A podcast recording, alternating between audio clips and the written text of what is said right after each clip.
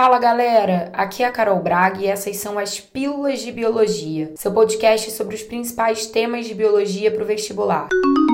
A pílula de hoje é sobre taxonomia botânica, ou seja, vamos dar uma passeada pela evolução vegetal. Até pouco tempo atrás, as macroalgas, clorofícias, que são as verdes, rodofícias, que são as vermelhas, e feofícias, que são as marrons, eram consideradas plantas. No entanto, recentemente houve seu reagrupamento para o reino protista ou protoctista, o mesmo dos protozoários e das microalgas, as algas unicelulares fitoplanctônicas. Entender os motivos dessa exclusão é o primeiro passo para começarmos a caracterizar quem são as plantas. Assim como as macroalgas, plantas são pluricelulares, eucariontes, autótrofas fotossintetizantes, possuem clorofila A, parede celulósica, etc, etc, etc. Ué, Carol, então eu tô confuso. O que elas não têm que uma planta verdadeira deveria ter? Agora é a hora de você prestar ainda mais atenção.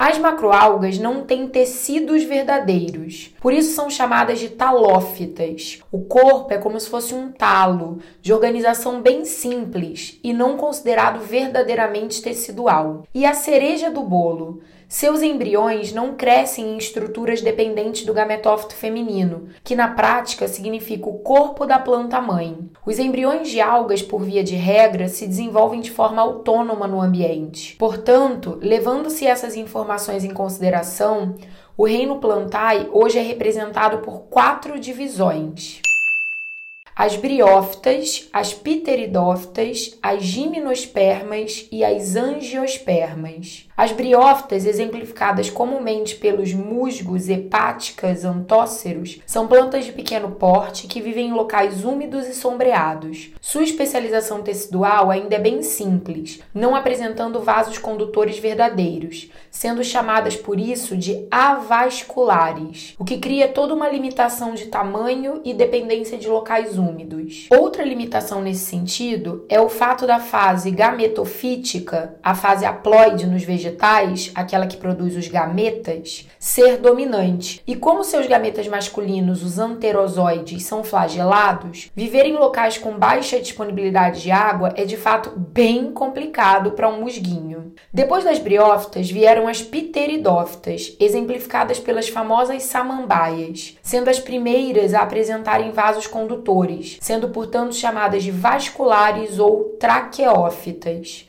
Com isso, elas adquiriram a capacidade eficiente de transportar água e sais pelo seu corpo, mesmo estando só com as raízes em contato com o solo. Outra característica surgida a partir das pteridófitas, que reduziu sua dependência do meio aquático, é o fato da fase do esporófito, aquela fase diploide produtora de esporos, passar a ser dominante, tanto em tamanho como em duração no ciclo de vida. Então, mesmo os gametas masculinos das pteridófitas ainda sendo flagelados como os das briófitas, essa fase reprodutiva tornou-se menos importante.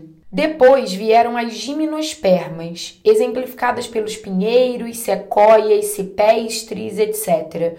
No Brasil, temos a famosa araucária, ou pinheiro do Paraná. As novidades evolutivas mais importantes do grupo foram a presença de órgãos reprodutores especializados, os cones ou estróbilos, femininos e masculinos. No caso dos gametas masculinos, agora não mais flagelados, haverá uma estrutura para sua produção chamada de grão de pólen, que levado pelo vento, não mais dependendo, portanto, da água para essa finalidade, permitirá a fecundação com a osfera, o gameta feminino, através da formação de um tubo polínico. Desse processo irá se formar uma semente, chamada na nossa araucária de pinhão. Um detalhe bem importante agora, galera.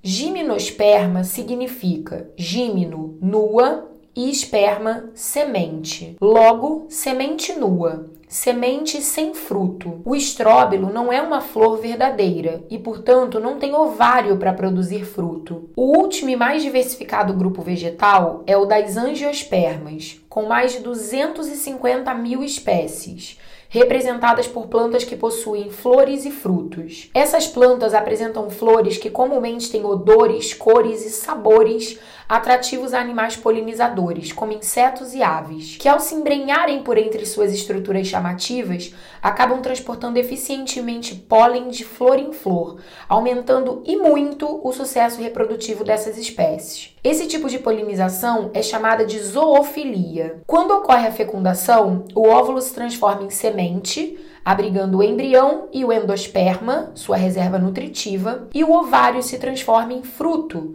que também representa um grande motivo de sucesso desse grupo, visto que muitos frutos atraem animais que, ao comê-los, acabam dispersando suas sementes a longas distâncias. Quanta coisa bacana sobre as plantinhas, hein, galera?